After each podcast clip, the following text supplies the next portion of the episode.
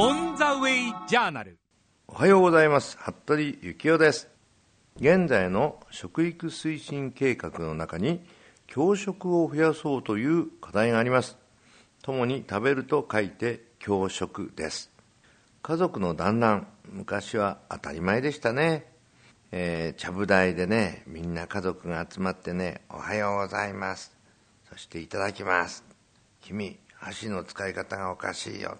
なぜ人参残すのなんてね。いろいろと注意がありましてそれが毎日毎食ですね。まあ親御さんからねまたおじいちゃんおばあちゃんからねいろいろとしつけを教わったもんですよね。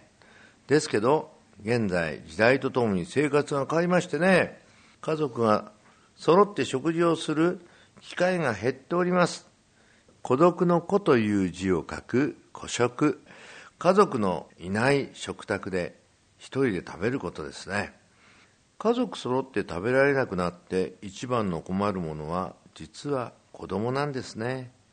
食事というのは家族のコミュニケーションの場です。その中で子供はしつけをされマナーを学び規範意識が育てられるんですね。皆さん1年で食事の回数は何回ありますか？答えは 3×365 日イコール1095回ですね。現在朝ごはんまたは晩ごはんを家族と一緒に食べる教食の回数は週9回です。1週間の食事は 3×7 で21回。それが9ですから、1週間の半分もありませんね。つまり、えー、本来は1095回あるしつけの場が半分の500回以下に減っているということなんですね。少ない家ではね本当に年にね10日間ぐらい家族と一緒なんていうのもありますからね。そういうことを考えるとねえらいね減ってしまいましたね。ということはですね箸の使い方とかね、えー、人前で失礼のないような食べ方とかねそういうしつけマナーがね指導してもらってないんですよね。ということはねいい加減な子供たちがたくさん増えちゃうんですよね。そうするとお行儀が悪いとかねあの子は頬杖をついてね食事をするなんてねやっちゃいけないようなことあるんですよね。こういったことをねやはりね子供の時に家族が一緒に食べるからこそねそういうのを教わってビシッとするんですね。ビシッとしないような子供たちは昔はねあの家の母ちゃんの顔が見たいなんてね子供たち同士で噂をしてね、えー、そこのお母さんをね揶揄してね、えー、みっともないねしつけのない家だねなんて言ってたんですよ。だからねお母さんも恥になっちゃうんですからそういうものをねやはりきちっとね守らせることが大事ですね。箸の持てない子小学生の70%中学生の50%先生がどのくらいってね小中の先生で。42%がね箸を正しく持てないというのがありますよ。ね先生誰から習うの？って。先生から習うわけでもないんですね。やっぱり親から習わずに先生になっちゃったと。ね困りましたねこれも。エリートと呼ばれる欧米人は箸の持ち方を一生懸命練習しますね。ですから服部学園に来る料理の先生方、ね、フランス人も、ね、英国人もスペイン人もアメリカ人も。先生方はねちゃんと箸がうまいんですよ使い方がね。他にマナー違反ということではですねテレビを見ながら食べる。携帯電話のメールやゲームをしながら食べる。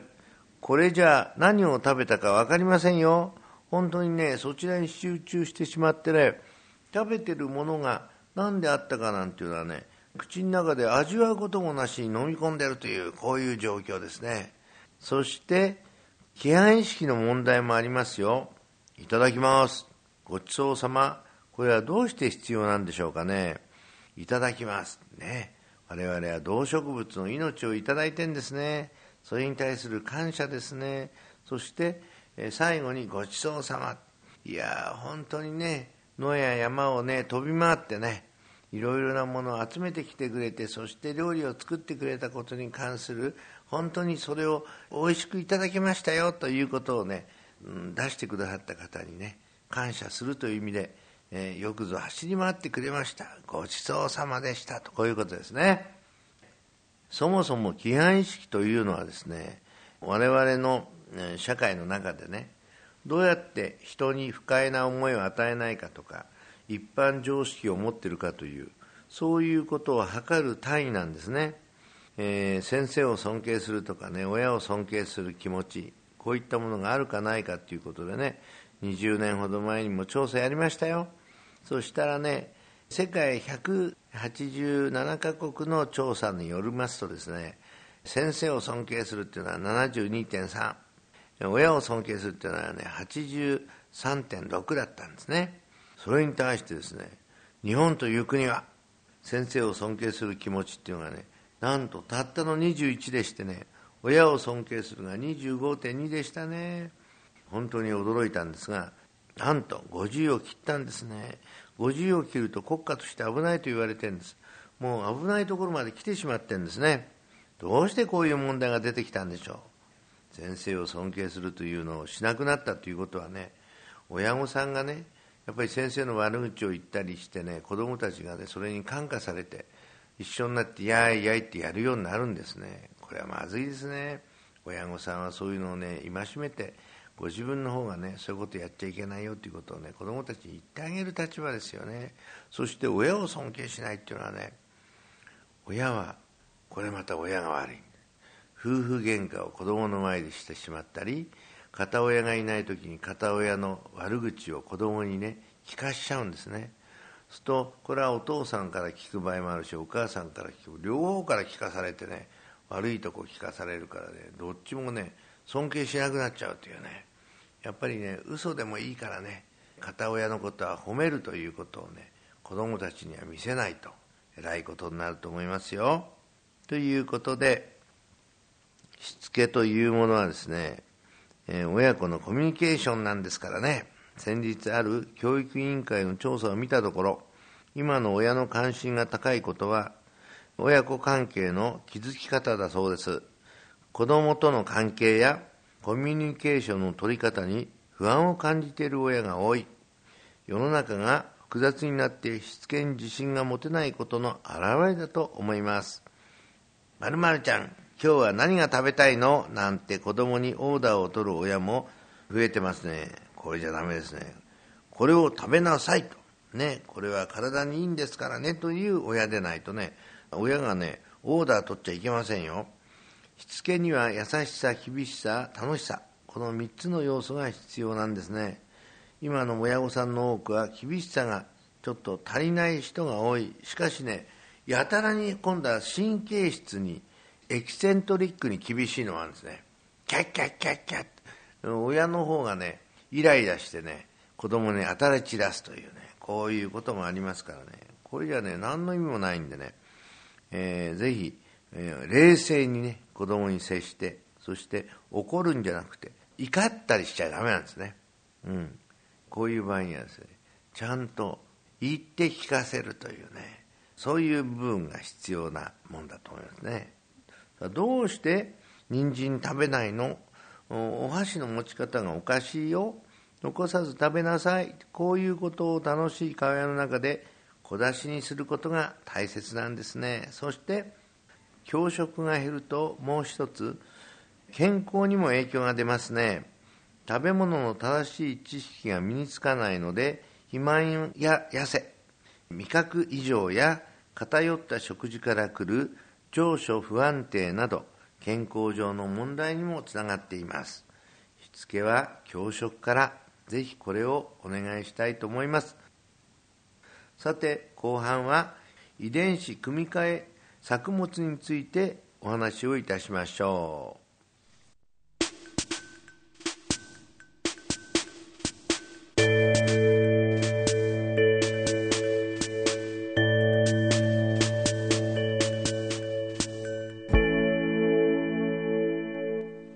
ザ・ウェイ・ジャーナル服部幸男の食育の時間。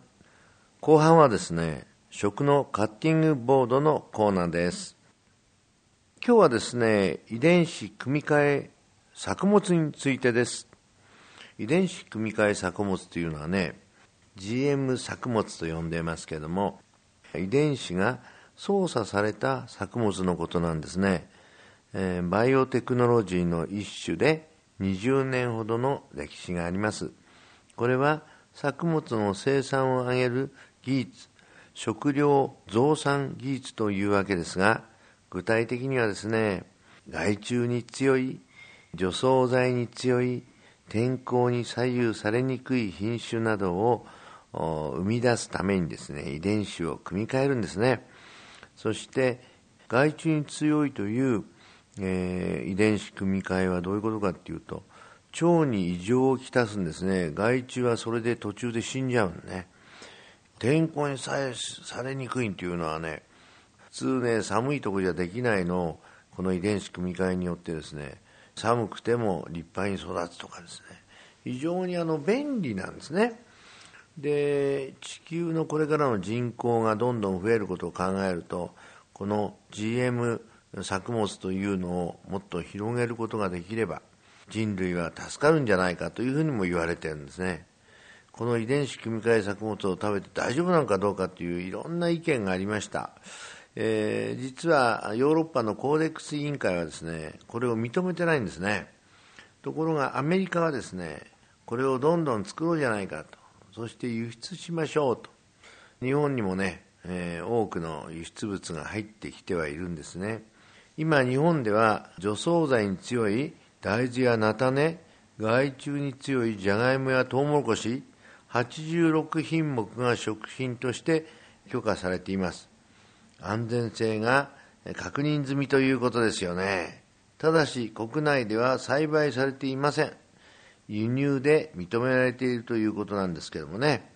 心配なことは目的の遺伝子がどこに組み込まれたかを確認できませんので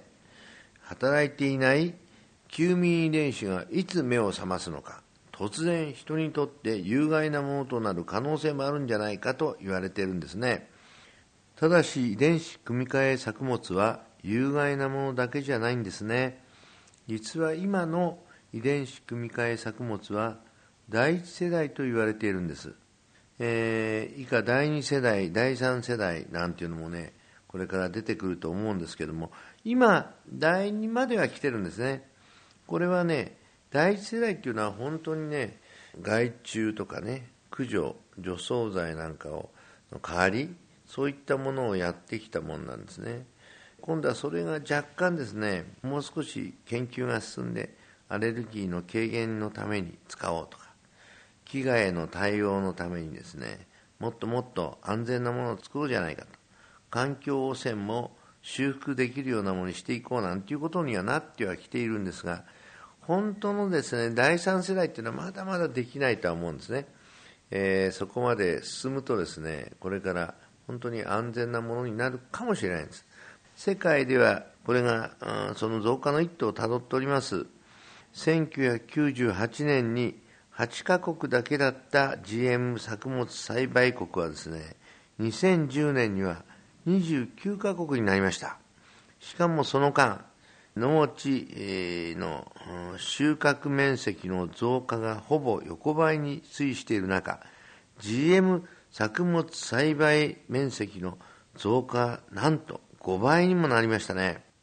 日本においては95%を輸入に頼っている大豆を例に挙げると、主な輸入元の米国における大豆栽培面積あたりの GM 大豆の割合は93%。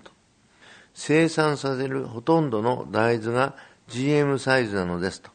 また、トウモロコシの場合も GM トウモロコシが86%を占めています。日本は世界最大のトウモロコシ輸入国で、そのうち90%が米国産です。すなわち日本の飼料用の穀物のほぼ全量が GM 作物であると言っても過言ではないわけですよね。日本では平成15年にカルタヘナ法という法律ができました。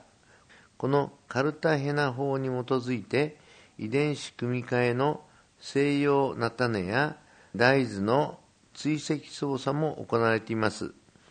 調査は輸入される港の陸揚げ地点から半径5キロ以内を調べます。こぼれ落ちた作物が影響を及ぼしているかどうかということを調査するんですね。今年9月に発表された最新結果ではナテネの場合17の港の周辺のうち8つの港の周りで組み換えられた遺伝子を持つ西洋菜種が育成していました。やっぱり漏れてしまうんですね。大豆は10の輸入港のうち1つの港の周辺で組み換えられた遺伝子を持つ大豆が育っているんですね、えー、農林水産省は育成範囲や交雑作物への広がりを監視しています日本は今、食料を輸入に61%頼っておりますよね。そういう意味では、大豆だとかトウモロコシは相当量90%近くがですね遺伝子組み換えに頼っていることになるんですね。もう口にしている人が多いんじゃないでしょうか。消費者庁と農水省が表示を義務付けています。そういった原料を使った加工食品には遺伝子組み換え食品と表示しなければなりません。ということもあるんですけども、例えば油はですね、原材料を使ったっていうことはそのそのものを使えばですね表示するんだけれどもそれを加工してしまってですねちょっと形態を変えてしまうと表示しなくていいっていうことですからもうだいぶ油の中には入ってるしそういったことで言うと、うん、我々は相当ですね、遺伝子組み換えにお世話になっているということになると思いますね。対象の作物は7つ、大豆。これは枝豆や大豆、もやしを含みます。他、トウモロコシ、バレーショウ、菜種、綿実、アルファアルファ、天才、え、食品としては32品目が指定されています。さらにバイオメジャーと呼ばれる多国籍企業としてモンサントとかですね、えー、いう企業もありますここではもう20年以上にわたってですね遺伝子組み換えを研究してきてるんですね。で中でも失敗したこともありましたりいろいろあるんですけどここがもう例えばお米のですね遺伝子組み換えの研究なんかもなさっていましてですねその場合に一回それを種をまくとですね次に出てきたものをまいても今度はならないというようなものもあるんですよね。そうするとそこでしか買えなくなっちゃうんですね。ですから我々がこれから食べる場合ですねモンサントを通さないと。だから全てのものはモンサントがそれを管理するというようなそういうすごい話もあるぐらいですから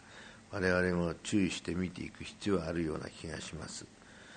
食育の一つに食べ物を選ぶ力を養おうというのがありますけどもまさに今これが問われているわけですね。オン・ザ・ウェイ・ジャーナル食育の時間。次回は12月19日の放送です。服部幸雄でした。